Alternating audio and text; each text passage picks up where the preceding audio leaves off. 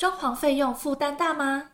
点一点让你轻松刷信用卡，还可以分期零利率，轻松付款，简单成家。详细资讯请上点一点官网查询。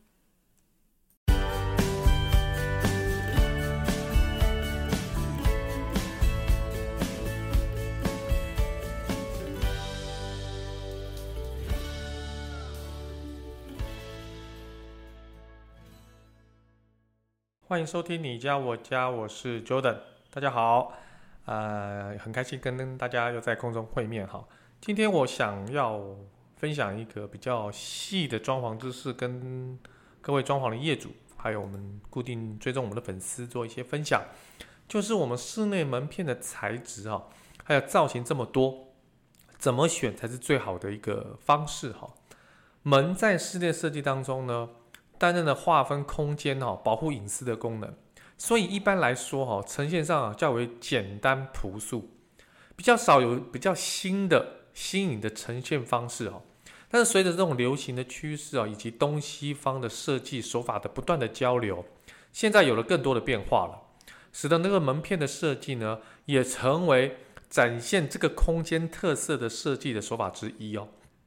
所以设计的方式呢，虽然有很多的方式可以满足审美，但我们的居家设计啊，依旧还是以需求第一个需求哈作为最优先的考量。也因为先有空间设计啦、配置啦，而后才有门片选择的问题。这部分的民众哦，应该优先考虑哈设计师的建议。所以，我们今天分享五种哈常见的室内的门片，最重要的目的。不是要让屋主自己选择，而是让大家针对各种门片的设计先有个概念。未来采用这些门片形式的时候，提前了解这间造型门片对于生活的影响，从而养好良好的这种居家生活的习惯哈。那常见的五种门片的种类是哪些呢？第一个就是平开门，平开门呢是最常见的门片的种类哈，不论在实用性或者是隐蔽性上哈。均优于其他门片的种类，不过平开门的表现形式哈比较单调。如果希望能够拥有更特别的居家设计，可以从平开门的造型、颜色着手。比如说哈，在有些设计当中会故意上木门漆，让门哦隐形于墙面，达到空间平整一致的感受哈。它的优点是什么？它的优点就是隐秘性佳，隔音比较好。密闭性佳，防潮啊，防防灰啊这些啊，防灰尘哈。那缺点是什么？缺点就是形式比较单调，但可以透过造型跟颜色还有雕花做一些细微的改变。那么造型的部分呢，有拱形的，有长形的哈。那这边特别给装潢的业主提醒一下，门的比例修得越长，越容易变形。所以保养跟使用上哈都要特别特别的小心哈。第二种就是推拉门，推拉门哈适合应用在小平数或者半开放式的室内设计当中，不需要像平开门刻意的预留门的回旋的空间，即可以做到开放与闭合。那么推拉门的造型呢，材质变化也很多。譬如说平贴式的啦、隐藏式的啦、联动式的啦，可创造不同的视觉效果。那优点是什么？优点就是推拉使空间具有活动性。再来，推开时空间的视觉较为开阔。第三个，推拉力道小，而且安静无声。第四个，推拉门的开门的范围比较小。第五个。轨道安装在墙上比较容易维修，这些都是推拉门的优点哈。但有没有缺点呢？也是有的啦。第一个，轨道的细缝哈容易沉积灰尘。第二个就是推拉门的隔音效果哈其实很差，所以如果你是很注重隐私的话，推拉门可能就比较不适合你。第三个就是拉门无法完全阻挡油烟，因为它密闭性没有非常的百分之百。第四个。推拉门整体的这个施工哦，造价比较高，造价比较高。好，所以呢，这个部分的推拉门的优点跟缺点呢，我想要跟大家做一个小小的心得分享。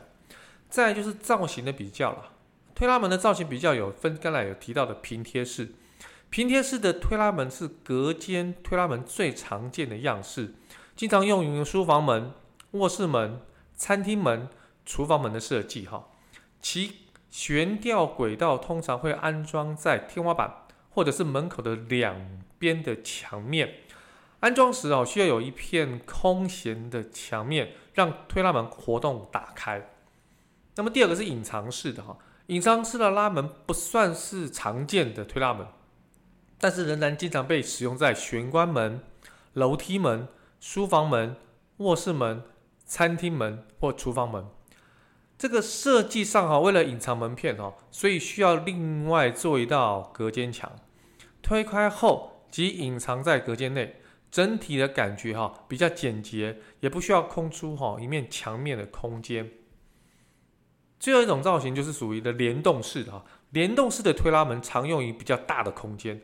如多功能的视听室啦、和室啦、书房啦、更衣室、展间啦、厨房、餐厅，联动式的横拉门的悬吊轨道会安装在隔间或天花板上，安装与外观的样式哈，与那个隐藏式的推拉门类似，因为开关时的门片会一片片的联动，故有此名的哈。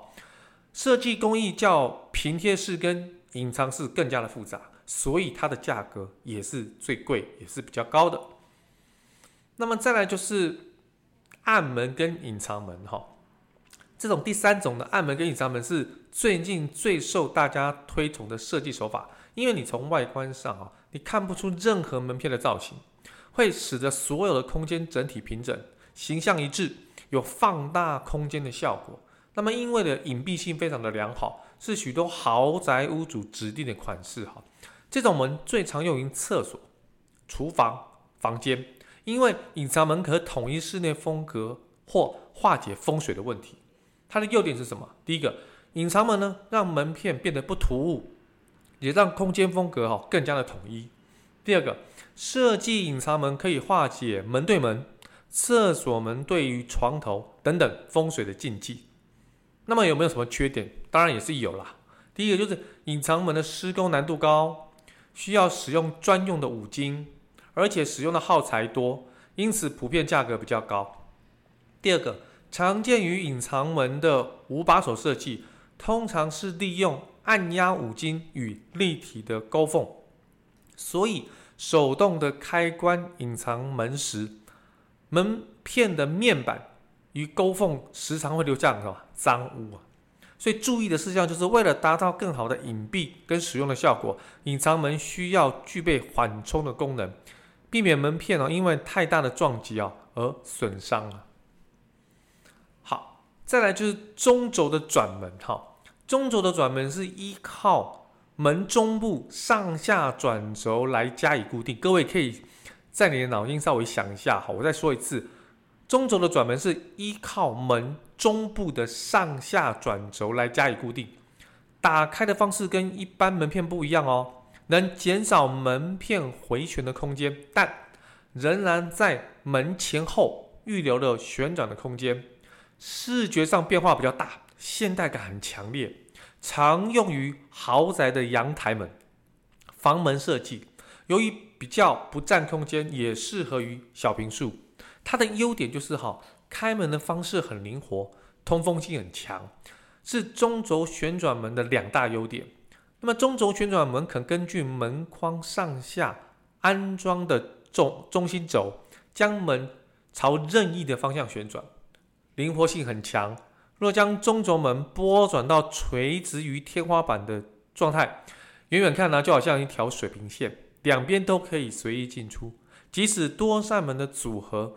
门跟门之间也不会相互重叠，通风口是其两倍大。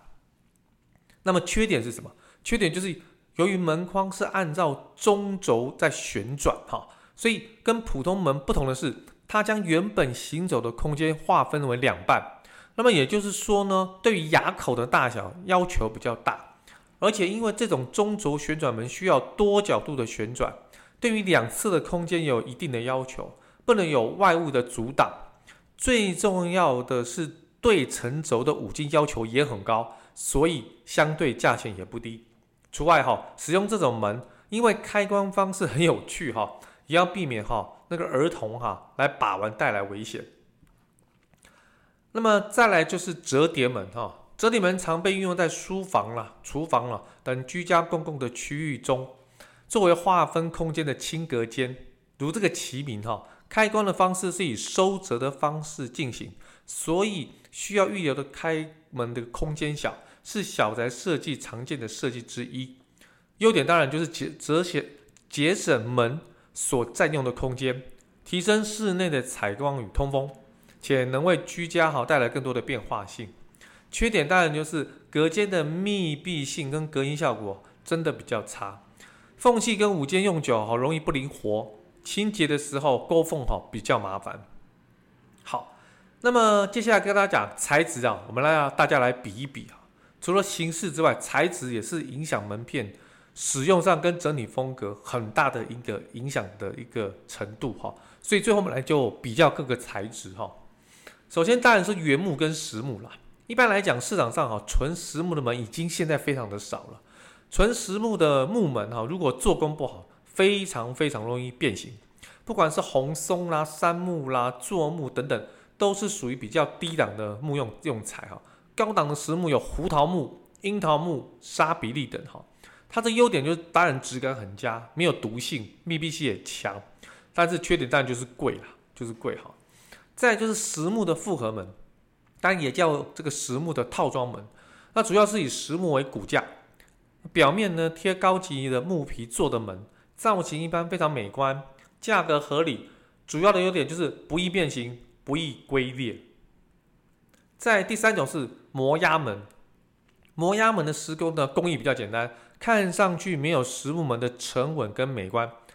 这类门主要是用在阳台啦、储物间等不经常开启的地方，但摩压门呢，主要的缺点可能会释放有害的物体，造成室内的污染，同时啊，质感跟隔音也比较差。再来是钢木门哈，就是中间的木龙骨，外面是钢板，表面贴的木纹的饰面，优点是不易变形，也是环保，容易清洁。价格非常低廉，但是缺点就是很重，heavy，非常的重，对门框其实是一个考验哈。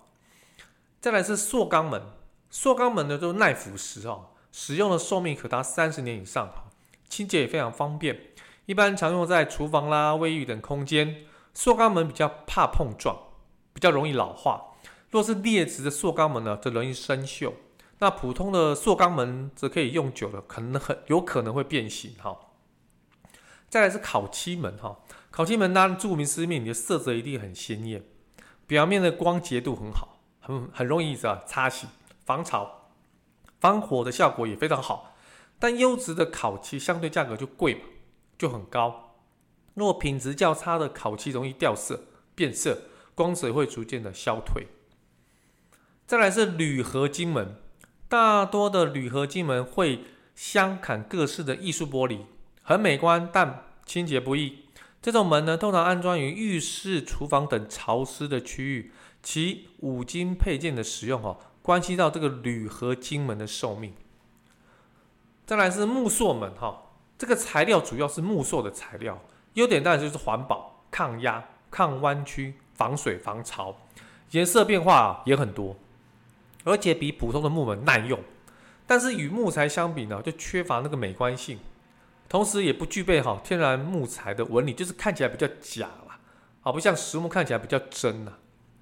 再来就是什么，也是最后一个就玻璃门啊，玻璃门就是分钢化的玻璃跟普通浮法的玻璃哈，浮法的玻璃哈，就一般规格厚度十二毫米的钢化玻璃材质制作，坚固又安全啊。当然这个质量哈比较重哈，比较重，相较其他钢化的玻璃哈比较。这个有这个通透感哈。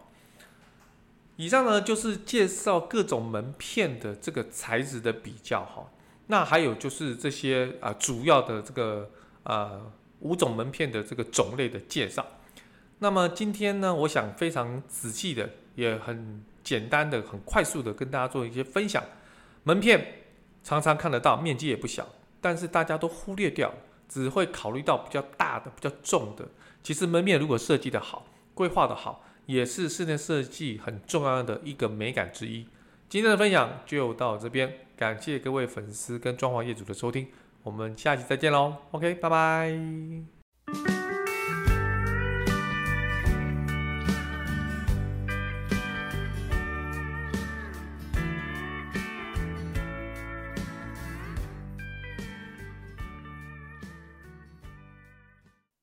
装潢费用负担大吗？点一点让你轻松刷信用卡，还可以分期零利率，轻松付款，简单成家。详细资讯请上点一点官网查询。